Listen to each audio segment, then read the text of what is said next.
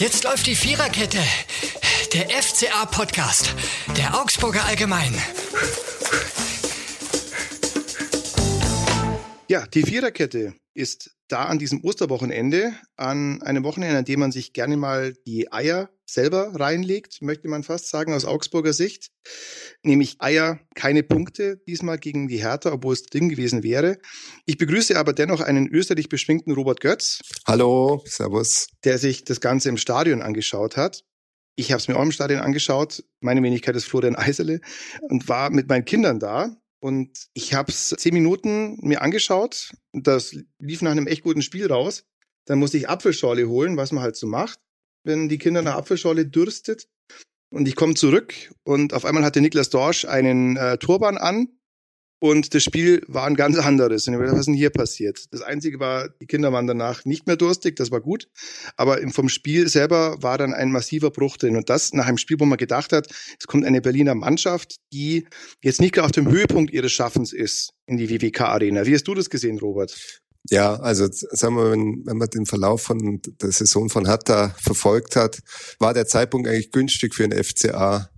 Sie haben auch zehn Minuten gut begonnen. Da hat man gemerkt, Hatta ist verunsichert. Die Mannschaft, äh, auch nach den Vorfällen, was vergangene Woche nach dem Derby gegen Union war, war eigentlich bereit, ja, zu verlieren.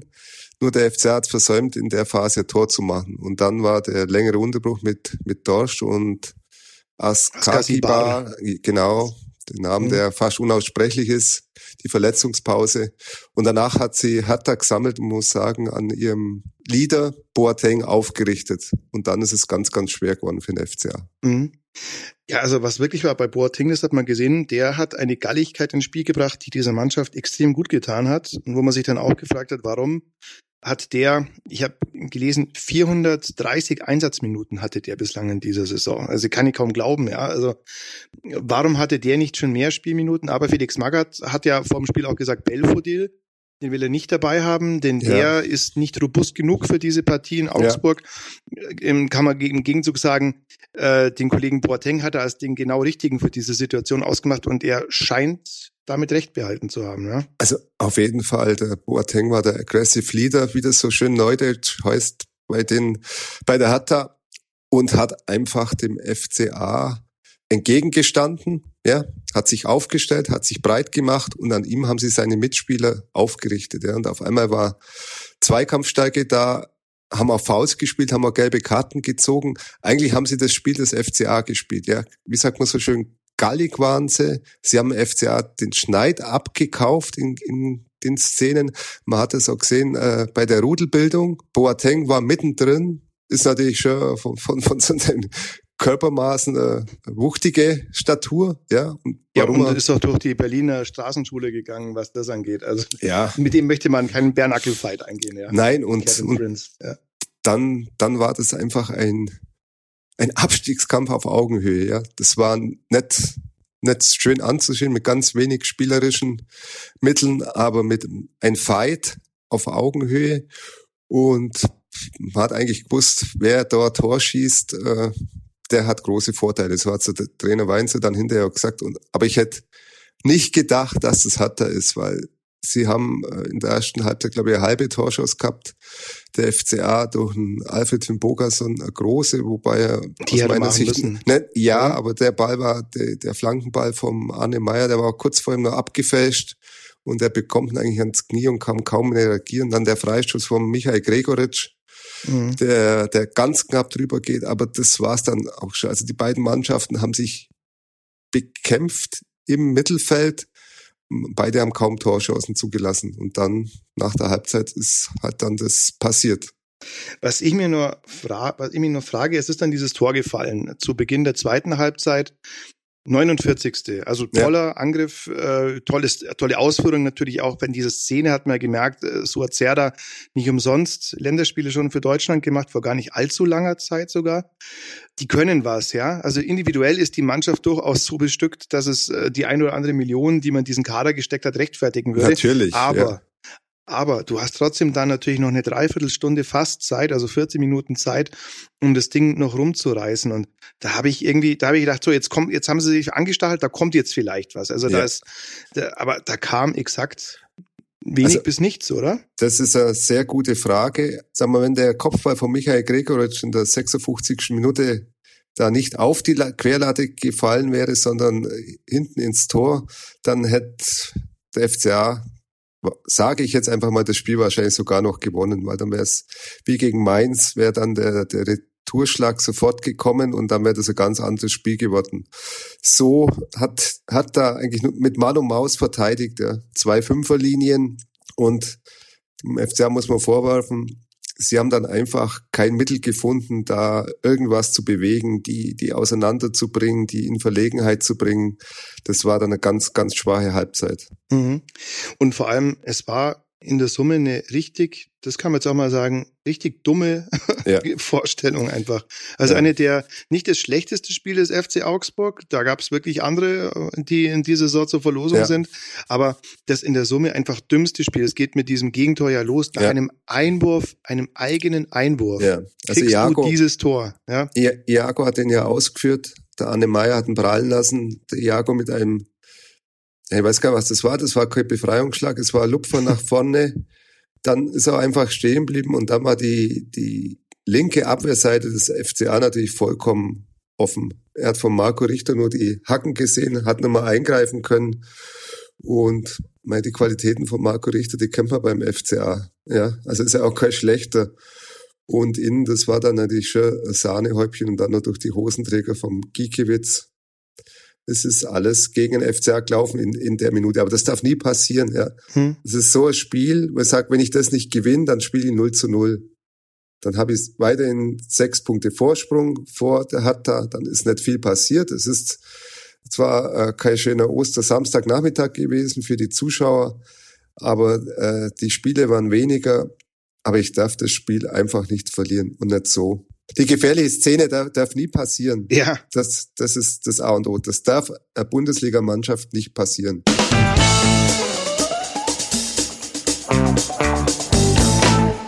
Und, und da wären wir auch sozusagen bei der ersten Kategorie dieses Podcasts. Wenn dieses Spiel ein Song wäre, der wäre diesmal eine Referenz an die 90er.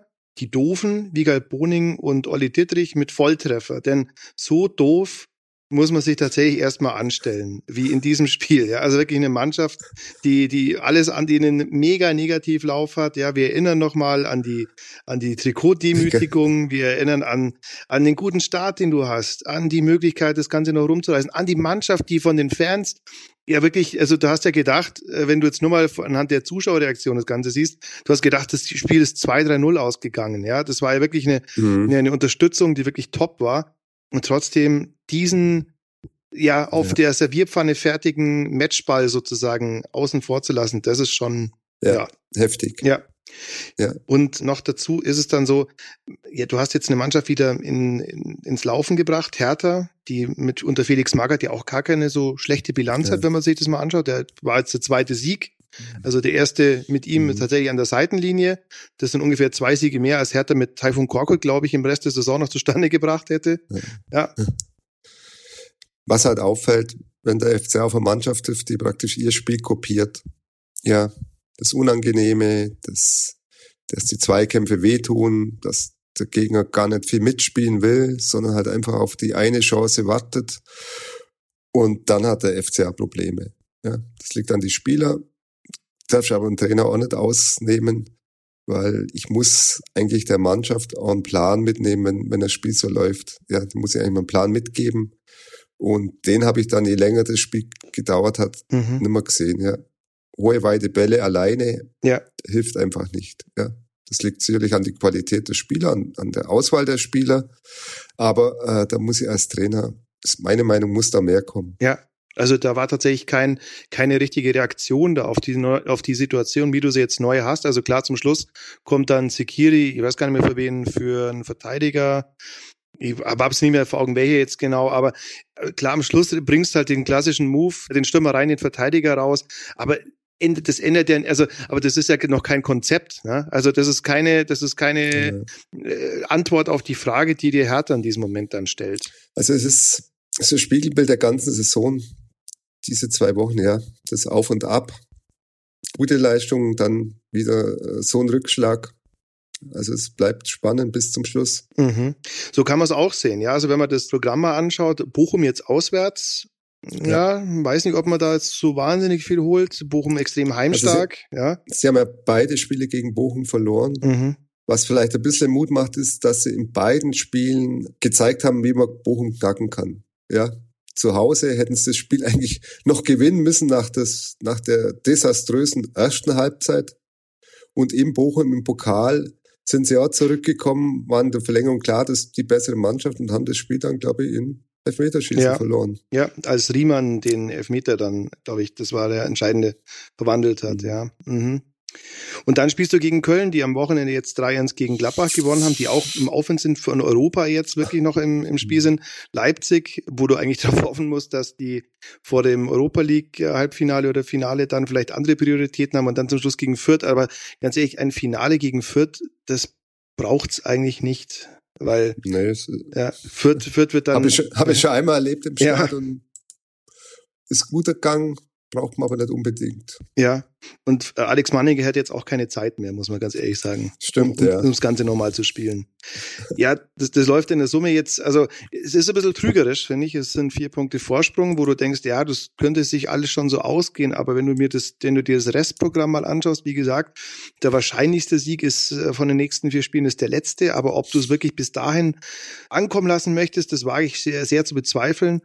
Und dann gibt's noch die Möglichkeit für die anderen Mannschaften, äh, sich da auch zu klettern, weil die spielen ja alle alle noch gegeneinander, was dann wiederum aber auch ein Vorteil für den FCA sein könnte. Ne? Ja, also es ist, es ist noch nichts verloren, ja. Mhm. Aber man hätte, man hätte am Samstag hätte man den Matchball einfach verwandeln können, weil mhm. alles danach geschrien hat, ja. ja. Der FCA hat nicht, hat einfach nicht zugegriffen. Ja. Und das ist heftig, ja.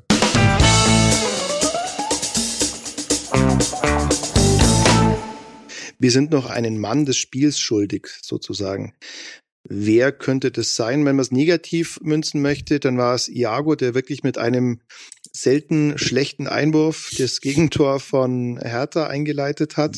Wenn man es positiv ja, sehen möchte. War, war, ja. Der Einwurf war korrekt ausgeführt. Ja, das schon. Immerhin. Aber sagen wir, das Verhalten danach, ja, also Iago ist ja für mich eine Überraschung der Saison mit, mit seinen Torvorlagen. Gut, er schlägt auf viele Flanken, Viele kommen nicht an, aber er hat dann noch eine Trefferquote, die, die gut ist in der Bundesliga. Aber da in der 49. Minute hätte er sich einfach dann auch nach seinem ausgeführten Einwurf einfach schneller nach innen bewegen mhm. müssen. Ja, da hat er einfach zu, zu langsam reagiert. Mhm. Und wenn man es positiv sehen will, dann käme ein, wieder mal ein Österreicher in Frage, den letzten, den wir noch haben. Ja, ja, Michael Gregoritsch, also hat, hat für mich ein gutes Spiel gemacht. Ja, der Kopfball geht auf die Querlatte. Klar, hätte man vielleicht ein bisschen anders platzieren können, aber auch sein Freistoß aus über 30 Metern hat gezeigt, was er, was er da für, für wirklich einen linken Fuß hat und was für Talent und Potenzial er da hat. Und was er sich auch wieder zutraut. Ich glaube, das ist bei ihm ja, die ganz große Geschichte. Ja. ja. ja Dass er sich das einfach wieder traut. Ich glaube, der Michael Gregoritsch vor vor vier Monaten, ja gut, der wäre nicht mal beim Freischuss gestanden wahrscheinlich, ja. Aber äh, nee. weiß, dass er das kann, aber auch das ist ja eigentlich so ein bisschen ein Offenbarungszeit. Also, weil so wahnsinnig viel Torchancen gab es ja dann auch nicht. Und wenn ich dann auch mhm. nicht das Vertrauen habe in die Mitspieler, dass ich sage, ich spiele den mal an und habe das Vertrauen, dass da schon was draus wird, ja, dann wird's halt einfach auch schwierig. Und er hat nach dem Spiel ja gesagt, wenn man einfach nicht aufs Tor schießt, kann man es auch keine Tore schießen. Allerdings, wenn du halt nicht in Aussichtsreiseposition kommst, und ich glaube, das war auch eher das Problem, ja. da gibt's auch keine Gelegenheit oder macht es auch keinen großen Sinn, mal drauf zu halten. Ja, ich meine, es gibt natürlich für ganz viel, es gibt Erklärungen, aber das hilft halt am Ende nicht. Zum Beispiel Alfred von Bogason war, glaube ich, das erste Mal in der Startelf seit dem 4-1 gegen Stuttgart, ja, war glaube ich im September. Mhm. Alfred von Bogerson mit Spielpraxis und mit ein bisschen Selbstvertrauen hätte den einen Ball sicherlich nicht auf den Petersen gespielt, sondern hätte, hätte es selbst versucht, ja. Und wenn ich halt äh, so einen jungen Hatter-Torhüter gegenüber hab, äh, der, weiß nicht, wie viel Gegentor hat der gekriegt, ich glaube 15 oder was, ja. Und nach so, nach so einem Spiel gegen Union, der war mit vorne gestanden, der hätte im Interview danach, der hätte beinahe zum Weinen angefangen, ja, weil der so emotional mitgenommen hat, was da passiert ist mit den Ultras, ja. Mhm. Und den muss ich aber einfach, den muss ich eindecken, ja, den muss ich zu Fehlern einfach zwingen. Hat mhm. der FCA nicht geschafft. Ja. Gut oder auch nicht gut. Das soll es für ja. heute, soll es für heute gewesen sein, würde ich sagen. Es ist unnötig spannend geworden, wenn man so will, aus, aus neutraler Sicht. Äh, es, es bleibt, es, es wird nicht langweilig, ne? Nein, aber man muss sagen, der FC hat weiterhin alles selbst in der Hand. Und wenn die Saison erfolgreich im Klassenheit abgeschlossen ist, dann muss man da, glaube ich, schon an die Aufarbeitung gehen, die Verantwortlichen, ja. Mhm. Ja, aus vielfältiger Hinsicht, ja. Ja. Okay. Das soll es gewesen sein. Hoffentlich bis in einer Woche dann mit erfreulichen Nachrichten aus Bochum und äh, ansonsten noch frohe Ostern. Bis bald. Bis bald. Ciao. Ciao. Das war die Viererkette, der FCA-Podcast der Augsburger Allgemein.